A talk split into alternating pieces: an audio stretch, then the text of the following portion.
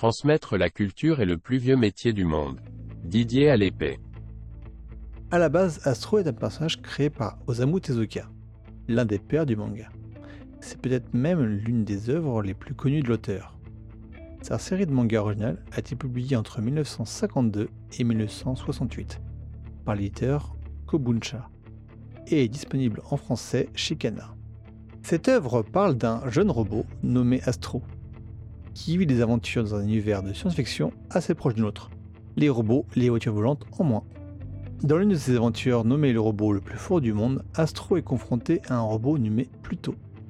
Et qui, comme le nom du chapitre l'indique, souhaite être le robot le plus fort du monde en combattant d'autres robots.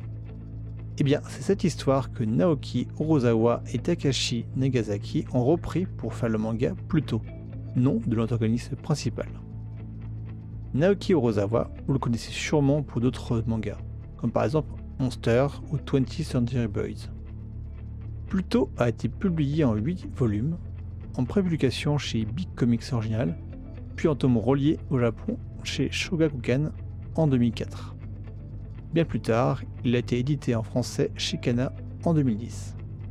Il raconte peu ou prou la même histoire, celle d'un robot surpuissant qui souhaite assassiner un par un les 7 robots les plus puissants du monde, dont fait partie Astro. Parmi les principales différences par rapport à l'œuvre originelle, on peut citer le fait que le héros de l'œuvre n'est pas réellement Astro, car on suit essentiellement l'inspecteur d'Europol, Gezich. Comme d'habitude, ne souhaitant pas vous spoiler, je vous laisserai lire ou regarder cette œuvre pour en savoir plus sur l'histoire.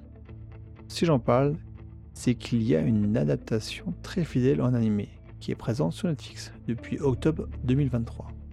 Pourquoi lire ou regarder plutôt Que vous aimiez la science-fiction ou les polars, c'est fait pour vous. Tout d'abord, on reconnaît la patte graphique de Naoki Orozawa. Que ce soit sur le manga papier ou l'animé, vous ne serez donc pas dépaysé si vous appréciez Monster. Pour avoir lu l'œuvre originale dont l'histoire est tirée, malgré un squelette proche, on est sur deux œuvres bien différentes. Je dirais complémentaires. Même si j'ai une préférence pour la version moderne. De par sa façon de raconter l'histoire et son style graphique particulier, je n'ai pas accroché à la version de Tezuka. Je suis peut-être un peu trop vieux pour cela.